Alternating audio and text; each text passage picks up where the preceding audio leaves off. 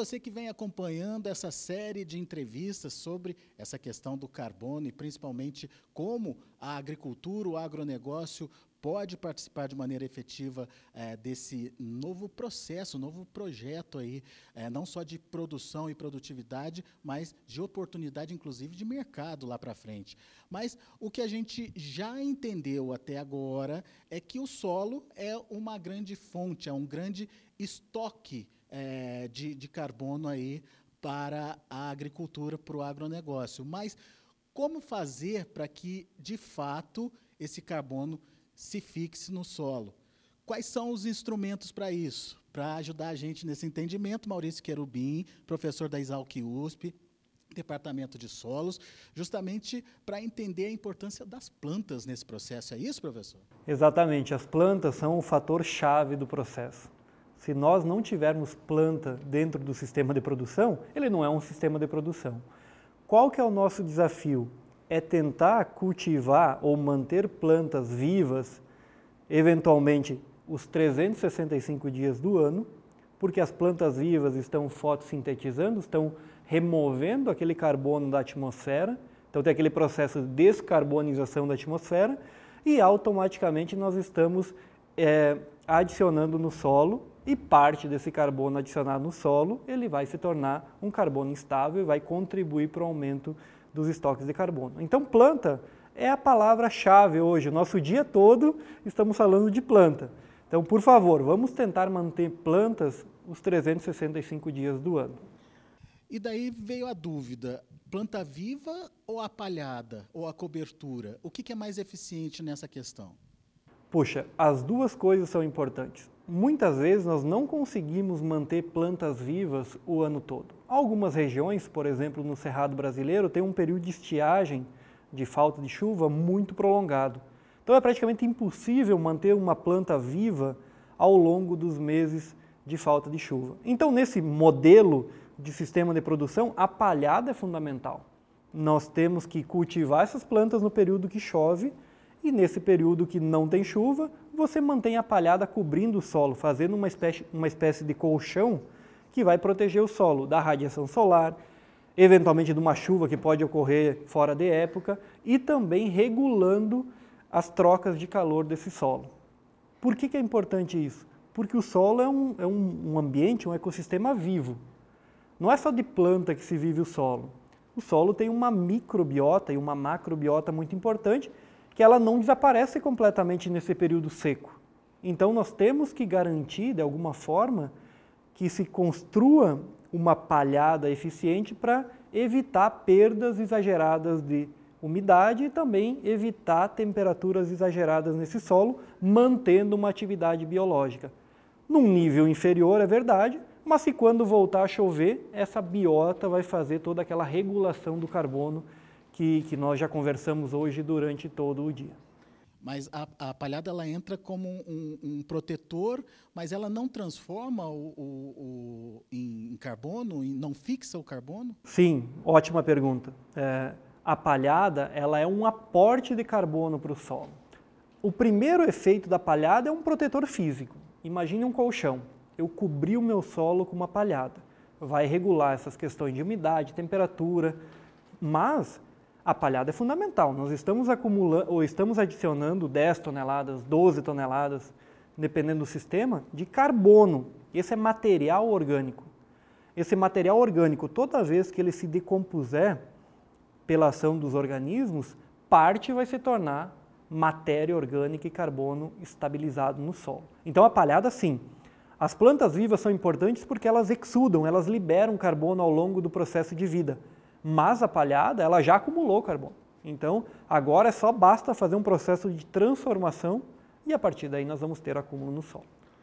Falando um pouquinho das plantas vivas, a fotossíntese acontece é, e como a fixação se dá? É a raiz que é responsável por isso? Muito bom. É, na verdade, todo o carbono que é absorvido pela planta é pelo sistema aéreo, pela parte aérea da planta. Ela abre o estômago e a partir daí ela captura o CO2, então o carbono na forma de CO2, e dentro da planta ele é estabilizado, ele é, ele é incorporado à biomassa da planta numa enormidade de compostos orgânicos. Quando essa planta morrer e virar palhada, esses compostos orgânicos vão passar por esse processo de decomposição e vão entrar no solo. No solo, essa matéria orgânica não é toda igual. Isso talvez as pessoas não saibam ou não tenham muita familiaridade. É, nós temos no solo diferentes frações de matéria orgânica que têm origem, função e permanência diferente no solo. Então nós temos uma matéria orgânica que está muito mais próxima com o material orgânico, com a palhada, então ela é menos transformada, ela é importante porque ela cicla mais rápido, ela fornece nutrientes para as plantas. Por outro lado, ela não tem uma função muito boa de sequestrar carbono. Então, ao longo do processo de decomposição, nós temos uma outra fração importante que ela é, ela se associa, se liga aos minerais. Aos minerais de argila, aos óxidos de ferro e de alumínio, que são muito abundantes aqui nos solos nossos tropicais, e essa matéria orgânica, sim, ela fica estável, estabilizada, que, como foi dito hoje nas palestras, pode ter um tempo de residência, um tempo de permanência no solo de séculos ou até milênios. Isso é importante, né? Se nós queremos remover o carbono da atmosfera e guardar ele em algum lugar, é importante que esse carbono não retorne imediatamente. Senão, o nosso trabalho basicamente vira um looping que não tem um impacto eficiente, né? não tem um impacto positivo imediato. E essa estabilização do carbono no solo depende do quê? Basicamente depende das características do próprio solo. Então, solos mais argilosos, que têm uns teores maiores, principalmente de óxidos aqui no Brasil, óxidos de ferro e de alumínio, eles têm uma capacidade de formar o que nós chamamos de complexo organo-mineral. Uma vez que essas duas, é, esses dois componentes, um orgânico e um mineral, se unem, eles formam uma, uma ligação tão forte que é praticamente irreversível. Então depende muito da composição do solo, que vem lá da mineralogia do solo e dos processos de formação desse solo. Então um ponto é esse, o solo, e o segundo ponto é a própria é, o próprio componente da planta, a própria composição bioquímica da planta. Tem planta que, que acumula compostos mais lignificados, ou seja, com moléculas mais duras, mais difíceis de serem decompostas, e outros, outras plantas têm componentes muito mais facilmente decomponível, muito mais açúcares, açúcares, carboidratos, proteínas, que os organismos rapidamente oxidam. Então, decompõem e oxidam e liberam para a atmosfera.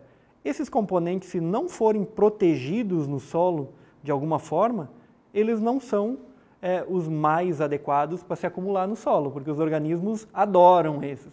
Gastam menos energia para comer aquele lanchinho que está chegando para ele.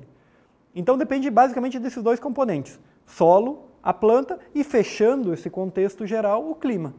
Algumas regiões favorecem a atividade biológica, regiões com mais chuva e temperatura alta, algumas regiões deixam a atividade biológica num nível mais baixo. Por exemplo, os campos de altitude do sul do país são locais que a tendência é acumular mais carbono do que, por exemplo, uma região central do Brasil que é muito quente e úmida.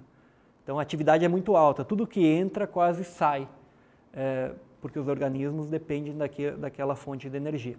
Então é isso, solo, planta e o clima fazendo o fechamento do processo diante dessa diferenciação de plantas que, que você trouxe para a gente, como é que eu faço para escolher a planta ideal para a minha região? Essa é a pergunta de um milhão de dólares. Né? É, como escolher a planta adequada para aquela fazenda, para aquele produtor?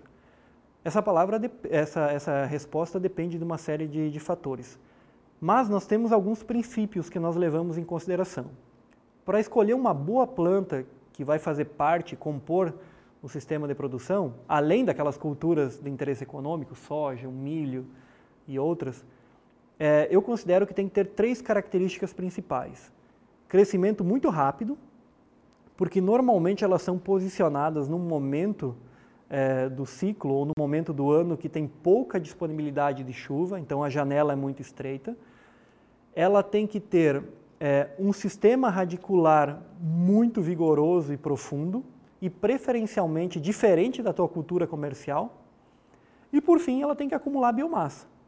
Então, crescimento rápido, acúmulo de biomassa de parte aérea, e sistema radicular vigoroso.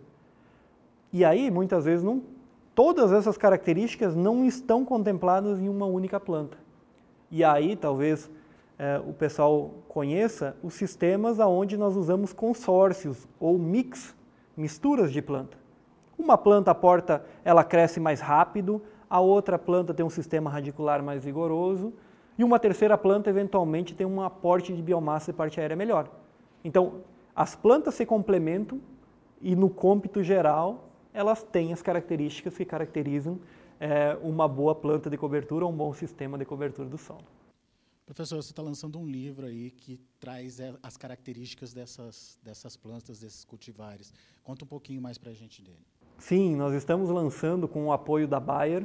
Foi basicamente um desafio que a Bayer nos trouxe. Então, é um livro chamado Guia Prático de Plantas de Cobertura, Aspectos Fitotécnicos e Impactos na Saúde do Solo. Basicamente, para resumir a história, é um livro onde nós buscamos, eu e os meus estudantes de pós-graduação lá da Exalc, do grupo Soma, que é o nosso grupo de pesquisa, nós buscamos reunir as informações que estavam dispersas na literatura para criar um documento que seja prático e útil para quem está no campo. Então essa, esse foi o objetivo principal, gerar um documento reunindo informações de 49 plantas de cobertura, para que o consultor, para que o produtor, para que o extensionista e os próprios professores, colegas aí, possam rapidamente pegar um documento e folhear e conseguir ver quais características tem uma planta, tem outra planta e a partir daí então possa escolher junto com o produtor ajudar nas discussões. Bem legal esse livro aí, eu recomendo a todos aí, é gratuito, está à disposição aí no portal de livros abertos da Universidade de São Paulo. Eu ia perguntar onde a gente encontra o livro. Muito bom. Muito bem, então você entendeu né, a importância da planta nesse processo, principalmente é, de, de retenção do, do carbono no solo, mas é, também a escolha ideal dessa planta. Agora, como conciliar essa intensificação do uso de plantas com é, a questão econômica? É isso que a gente vai ver a seguir.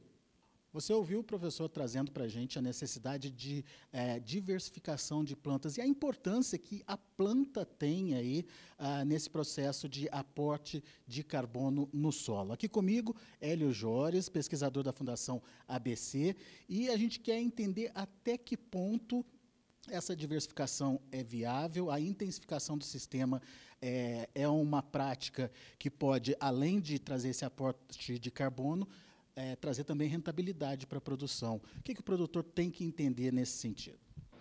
Olha, assim, na verdade, Alex, nós temos é, vários conceitos que já se sabe há muito tempo, os produtores, os assistentes técnicos já conhecem né, a importância do cultivo de cobertura, da rotação de culturas. E hoje nós temos um cenário né, de uma necessidade grande de intensificação do sistema. Né? E aí começam a surgir dúvidas, né? Como intensificar produzir mais, produzir mais ciclos, né, mais lavouras dentro de um ano e ainda assim conseguir garantir culturas de cobertura, cultivos de cobertura, rotação de culturas, aporte de, de carbono né, no, no, sistema. Então esse é um dos principais focos né, da nossa pesquisa que nós apresentamos aqui, que é justamente é, encontrar alternativas para conseguir é, gerar condições para ter uma melhor rentabilidade e encontrar oportunidades, espaços, intervalos, janelas aonde o produtor consiga colocar plantas de cobertura sem prejudicar o sistema do ponto de vista financeiro. Né? Na prática, o que, que significa essa intensificação do sistema? É, na verdade, assim, a gente tem que ter um parâmetro, né? Então, você intensifica a partir daquilo que é mais utilizado normalmente, então isso vai variar de cada para cada região. Mas se for pegar para a nossa região sul aí, seria o sistema muito baseado na cultura da soja, com muitas vezes como única cultura do verão, né? É, e o milho também, o trigo também sendo bastante utilizado, e partir para cultivos em que se consiga é, fazer mais de uma cultura no verão, por exemplo, um cultivo de verão e um cultivo de safrinha, é, fazer coberturas outonais, fazer cultivos de inverno, que consiga colher mais cedo, que permita plantar o verão mais cedo e fazer safrinha de novo, enfim, é, fazer, é, se hoje eu tenho dois cultivos, eu consiga ter 2,5 cultivos no ano, por exemplo, isso já é uma intensificação. Né? E aí a gente tem duas linhas, né? uma intensificação meramente econômica, né? que seria apenas tentar produzir mais é, culturas sem qualquer preocupação com o sistema, e isso a gente sabe que não se sustenta, e uma intensificação, aí sim, com o ponto de vista mais sustentável, que seria se preocupando com plantas de cobertura, com tráfego de máquinas, com compactação do solo, e o carbono vai ser um indicador disso tudo no final das contas. Né? Agora, existe uh, uma planta ideal, existe uh, um, um, segredo que se adequa melhor a essa questão da retenção de carbono e que também seja um aliado de rentabilidade? Olha, não é um segredo, né? mas há, há um ponto importante é ter plantas vivas no sistema o máximo de tempo possível. Né? É claro que se eu puder combinar leguminosas, crucíferas, gramíneas com diferentes características, será muito melhor. Mas o, o, ponto importante é evitar ter períodos longos sem plantas vivas no sistema, né? o, que, o famoso pousil, né?